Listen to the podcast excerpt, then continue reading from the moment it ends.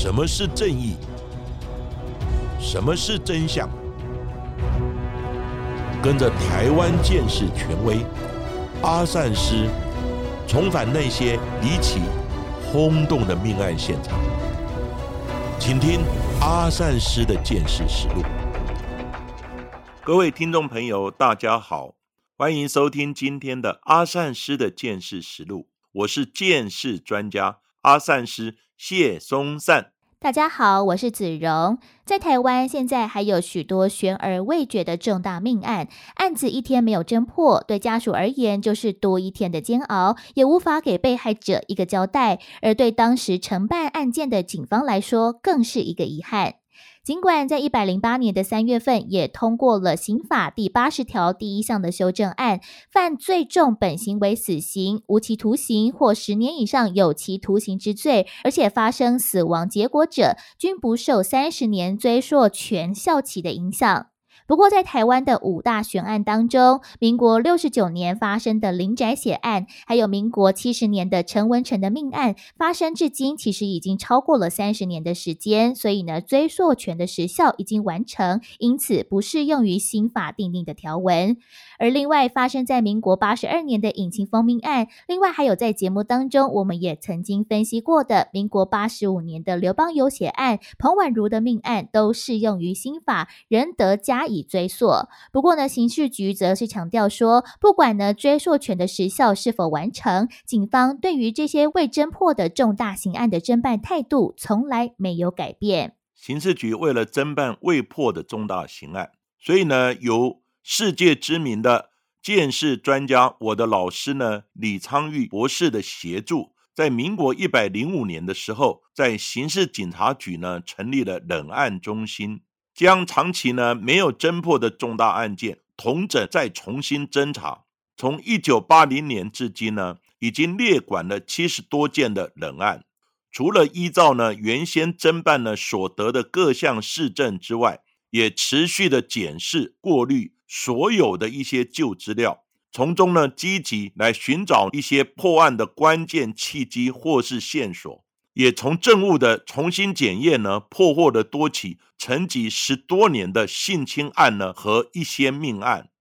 那其实呢阿三次的看法呢，最主要冷案难以侦破的原因有，第一个呢是早期的采证技术跟做法并没有呢现今那么进步跟完备。那第二个呢，就是从现场采获的基证呢，早期呢并没有专责人员来负责，以及呢没有专属的证物室呢来存放，因此未破案的现场基证呢是由当时该案的承办人来负责保管。但是呢，随着人员的调动、更替或是呢退休，事隔多年以后呢，许多的基证呢都已经散失不见。虽然现今的科技进步了，但是呢，如果没有找到当时这些没有破案的证物呢，再做进一步的检验呢，仍然是没有用的。此外呢，如果证物还在，也做了呢 DNA 的检验或者是指纹的比对，但是呢，如果 DNA 或指纹的档案里面比不到，那也是枉然。此时呢，只有等待歹徒在作案之后被抓到。然后呢，相关的 DNA 及指纹档案呢重新建立，那才有破案的希望。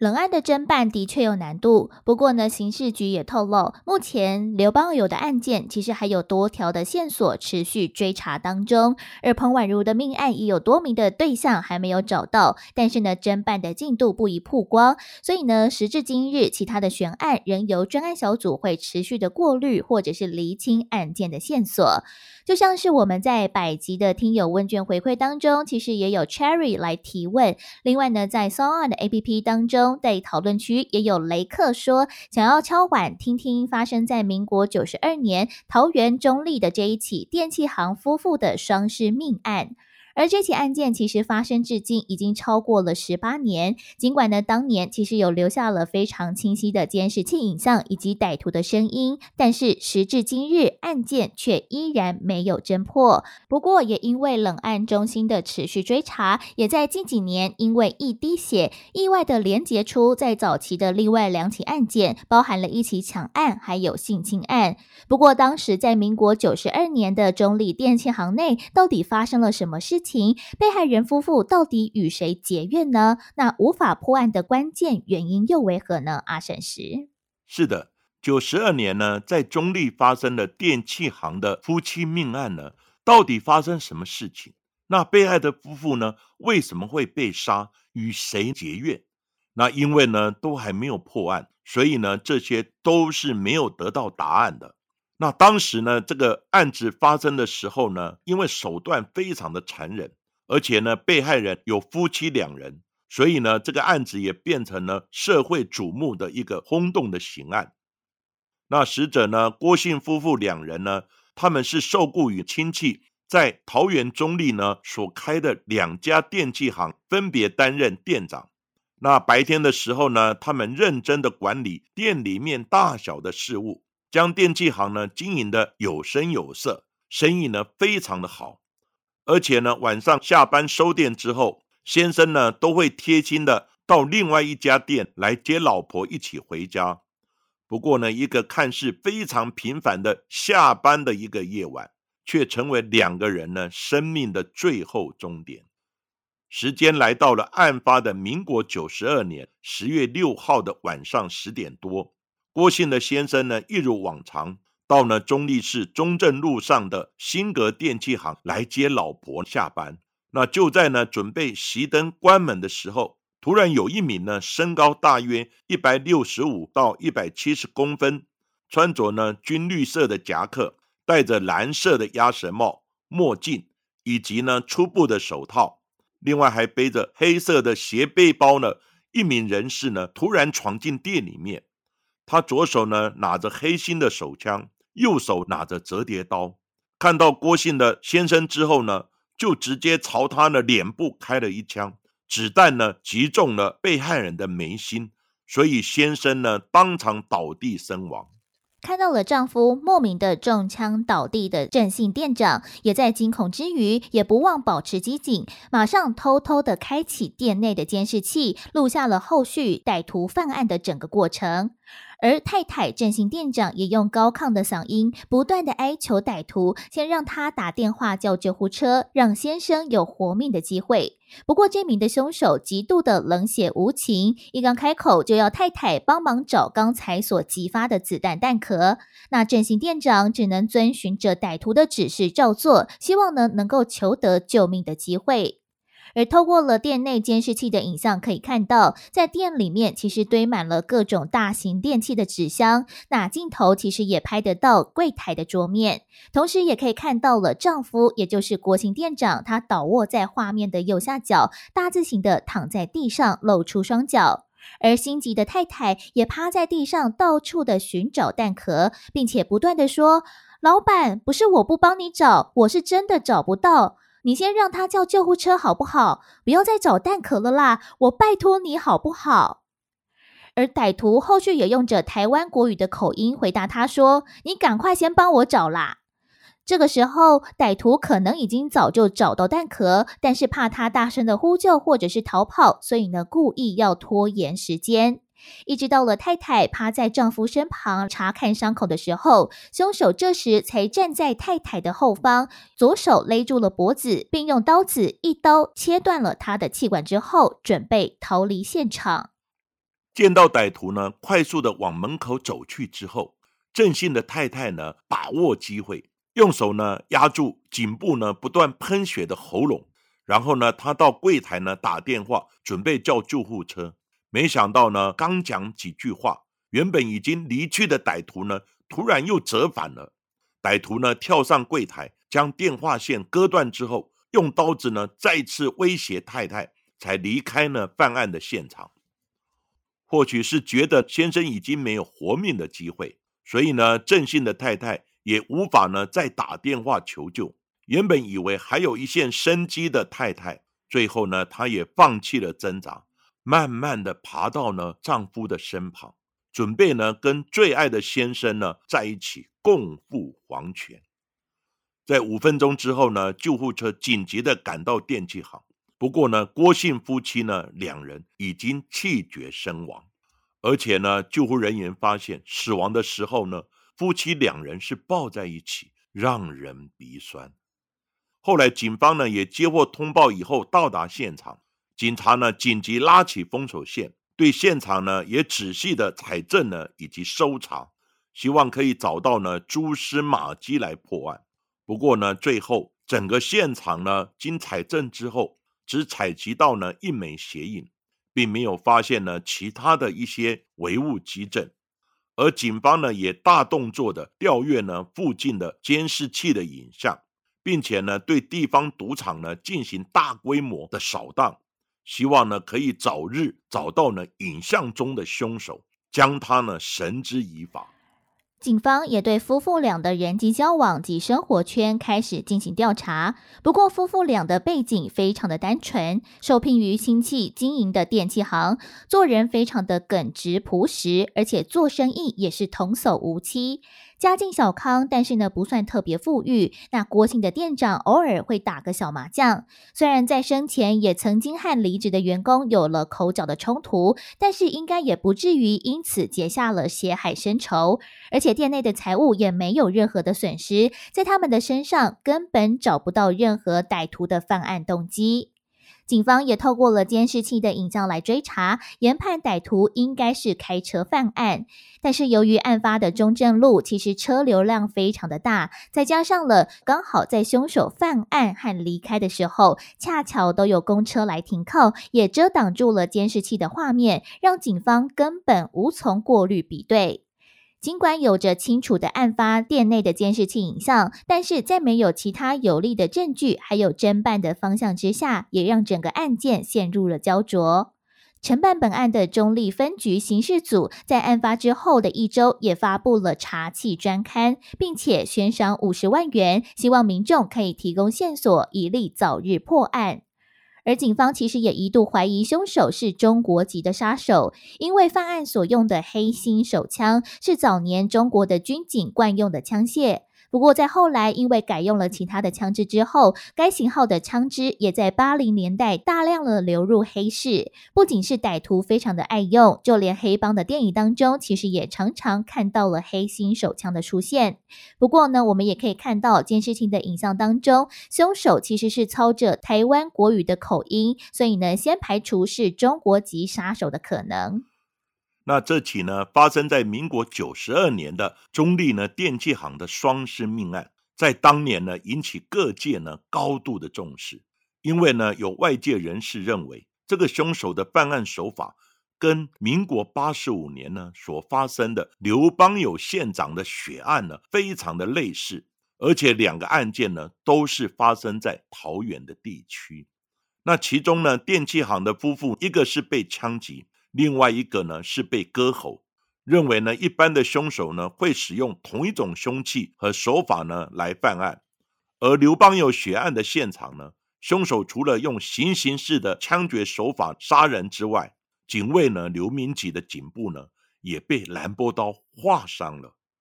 因此呢一开始大家都觉得只要本案呢有机会侦破。那刘邦友县长公馆血案的侦办呢，也一定会露出曙光。不过呢，针对外界的质疑，桃园县警察局呢也马上澄清，他们说呢，经过比对，两个案件呢所使用的枪支型别呢是不同的，所以呢初步排除呢两案的凶嫌呢是同一个人，但也不会放弃呢所有可能的线索。也希望呢，民众能够踊跃提供线索来协助呢警方破案。但是呢，经过十多年过去了，凶手呢依然逍遥法外，警方的侦办进度呢也很难继续的推展下去。因此呢，这起中立电器行的夫妻双尸命案呢，就渐渐的又沉寂了下来。一直到了冷案中心成立之后，开始进行各类案件的资料比对，还有调查。意外的发现，在电器行命案案发一年多之后，有另外一起抢案当中的歹徒落下的一滴血，可能成为了最新的关键证据。在民国九十四年，距离案发电器行约七百公尺的公卖局，也就是现在的台湾烟酒公司，同样也发生了一起抢案。歹徒同样戴着帽子和墨镜，手持着黑心手枪，还有折叠刀上门抢劫，而也因此得手了九十万元。而当时的公卖局员工看到了有歹徒行抢，马上奋力的抵抗，也发生了搏斗。虽然这名的员工也因此身受重伤，不过在这个过程当中也打掉了歹徒的墨镜，那镜片就划伤了歹徒的脸，而这滴血就留在被击落的墨镜之上，也留在了案发现场，而这名员工也清楚的看到了凶手的容貌。看似与电器行命案有高度的关联，不过根据着媒体的报道，当时的承办员警原本也想要深入追查，但是却好像受到了不可以说的压力的阻挡，而这个线索也硬生生的被切断，也让这一起的公卖局抢案再次的陷入焦灼，沉寂多年。一直到了一百零五年，刑事局的冷案中心持续对着旧案的基证进行重新比对的时候，才发现抢案歹徒的 DNA 跟另外一起性侵犯的案件嫌犯居然是相同的，而且案发的地点也就在电器行的附近。那另外一起呢，性侵案件，它是发生在电器行命案的前一年，就是呢民国九十一年的时候。有一名呢就读平镇某国中的十三岁的女生呢，叫做恩恩。某一天呢，她在上学的途中被歹徒呢强行的掳走，然后呢一被带上车呢，就被歹徒呢蒙住了眼睛。那年幼的恩恩呢，她心里非常的恐惧，但是也不敢抵抗，因此呢，她也完全不记得歹徒的长相和特征。就这样子，她被带到呢偏远荒凉的草丛之中呢，性侵得逞。之后呢，歹徒就将恩恩呢独自的丢在原地，然后呢开车离开了犯罪现场。等到呢歹徒远离之后，恩恩呢才敢起身徒步走到有人的地方呢来求救。由于被害人恩恩不记得性侵犯的一些长相呢跟特征，也没有办法记得呢车牌的号码，只有呢依稀记得犯案的车辆似乎呢是一台黑色的面包车。在缺乏呢相关的资讯以及证据的情况之下，让这一起呢性侵的案件侦办呢更加的困难，只能呢先采集被害人身上呢歹徒所留下的体液，然后做 DNA 的检验，待后续的比对。一年之后呢，发生了中立电器行夫妇的命案，在当时呢，专案小组就曾经怀疑这两起案件有可能是同一人所为。但是呢，除了地缘关系之外呢，并没有其他的证据呢来证明两岸的关联性。一直到几年之后，刑事局冷案中心呢 DNA 经过 DNA 的比对结果呢，确认了草丛的性侵案件之狼呢，就跟呢烟酒公卖局的抢犯的 DNA 是一样的。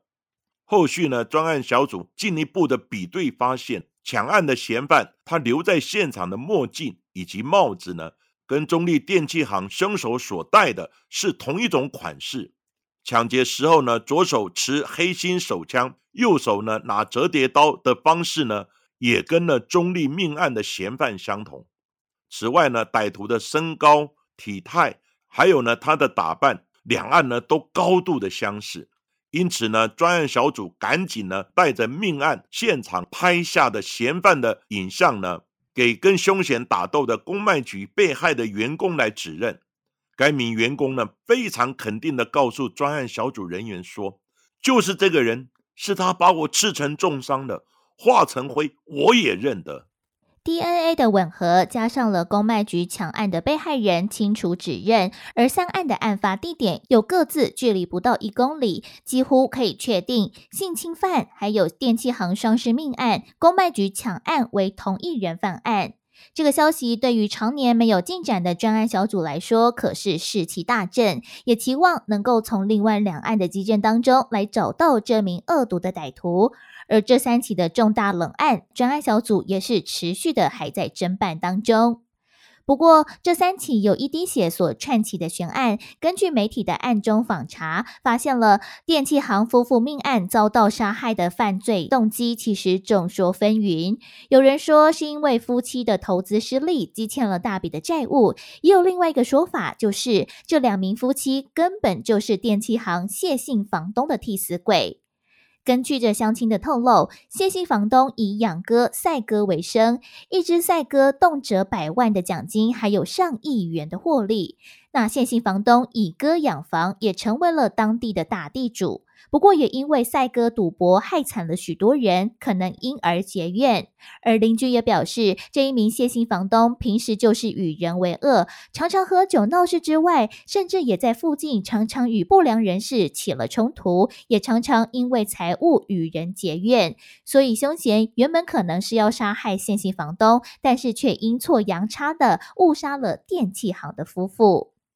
另外，邻居也提到。这一名谢姓房东呢，虽然拥有大笔的家产，但是呢，他的家庭早已呢四分五裂，因为他的老婆跑了，儿子呢也吸毒，儿媳妇自杀，孙子呢甚至已被虐待，不知道该说是他很可怜，还是呢这是现世报。不过呢，无论中立电器行郭姓夫妻的死因如何。找到凶手呢，还是家属呢？跟邻居心中最大的愿望。尽管呢，案发的电器行早已呢改装成为内衣的贩卖门市，不过呢，时至今日，每到农历七月份的时候，中元普渡的时候，老邻居呢还是都会烧香祭拜，并且呢祈求上天能够让凶手呢早日绳之以法，命案呢能够顺利的侦破。那这一起案件呢？阿善师的看法是这样子：歹徒呢会叫太太趴下来找弹壳，他应该呢对于用枪以及警方在枪击现场的作为呢非常的了解，所以呢我推测应该是有枪炮弹药相关的前科。另外呢这个案子因为呢有 DNA 比对出来了，现在只差呢档案里面并没有比对到。所以我想，有一天，只要呢这个歹徒再犯案，他的档案建立了，那还是有可能破案的。另外呢，这个案子有影像，而且呢，经过公卖局被害的员工指认呢，就是呢跟中立电器行命案的现场歹徒呢是同一人。那只要呢这个歹徒还在，我们现在呢街道也有很多的监视器，只要这个歹徒呢有一天。被监视器拍到了，或是他在犯案了，那他的影像呢，很可能就可以利用呢。我们现在有影像比对的技术呢，可以发现他的行踪，因而破案。不过有很多的冷案呢，基本上也要靠一些档案的建立，以及呢科技的进步，才有可能犯案。那也像我的老师李昌钰博士所说的，还要加上一点机运。就像之前呢，阿善师也讲过，在台北市南港承德国小的女童命案，最后也因为证物呢没有被销毁，找到了，因而呢才破案。所以呢，阿善师认为这个案子应该还是有非常大的一个破案的机会。而在今天的节目最后，同样也是来回复听众朋友们在 Apple Podcast 的留言。那有一位叫做邪恶山的听众朋友们说。他是从他说犯罪还有熄灯之后的节目这边知道阿善师的，也花了好几个礼拜的时间才追上了最新的进度。觉得阿善师的三观很正，听阿善师的节目会觉得这个世界还是有救的。也希望大家呢能够多多向善，听阿善师的说好话，存好心，做好事。另外呢，还有一位听友叫做 Live Lin，他留言说这个节目很神奇哦，要提神或者是助眠都可以同时适用。他说呢，在睡前都有听 podcast 的习惯。那在偶然之间也发现了阿善师的节目之后，在每天晚上都会听着故事入睡。那内容非常的精彩，每一集呢都重复听了好多次，甚至呢还会为了阿善师跑到 YouTube 上面呢来搜寻影片呢。那一直以来呢都是透过了 Spotify 来收听。那为了要留言，所以呢特别跑到了 Apple Podcast 来，也希望呢阿善师会看到。是的，Live In。阿善师有看到了，也谢谢呢你对阿善师见识实录 Podcast 节目的支持。另外呢，也有来自南大的同学，他这样说的：阿善师呢已经融入了他的日常生活之中了。他在睡觉呢，也一直放着听；出门不管呢是开车还是呢骑机车，都会呢持续听阿善师讲故事。人家说吃饭配的是蔬菜。但是呢，南大的同学他吃饭配的是阿善师，非常非常的感谢有这么支持的听众呢。阿善师当然有继续向前的动力。还有呢，一个听众朋友叫做 C N M M M 一，他留言道，觉得呢阿善师每次讲解案件口条呢都非常的顺，有一种呢正义凛然的风格。那在旁边的助理主持呢？他的旁白声音呢也很悦耳。他现在呢往回追听了之前的集数呢，也听到一百零二阿善师说：“我有上过呢炸弹相关的课程，所以呢我会做炸弹。”然后呢，这个听众朋友就觉得真的好可爱啊。其实阿善师呢在退休之前，刑案现场勘查以及爆炸现场的处理呢，我都要去的。那万一呢我不懂炸弹？那歹徒放个炸弹，我怎么样去做现场的勘查跟炸弹的一致处理呢？所以呢，我在国内呢有一些现场勘查以及处理爆裂物的经验之后，我也到国外呢跟着我的老师李昌钰博士呢学习相关的一些现场处理的经验。所以呢，我在实务单位也破获了不少的一些重大案件。所以呢，阿善师才有机会在退休之后，把个人的经验以及案件呢侦破的过程分享给大家。另外呢，我们元旦也刚过，那旧历新年呢也即将来临。阿善师在此呢，也祝大家新年快乐，希望来年大家持续的支持阿善师的见识实录。当然，也祝各位听众朋友呢，虎年顺利，大发大利。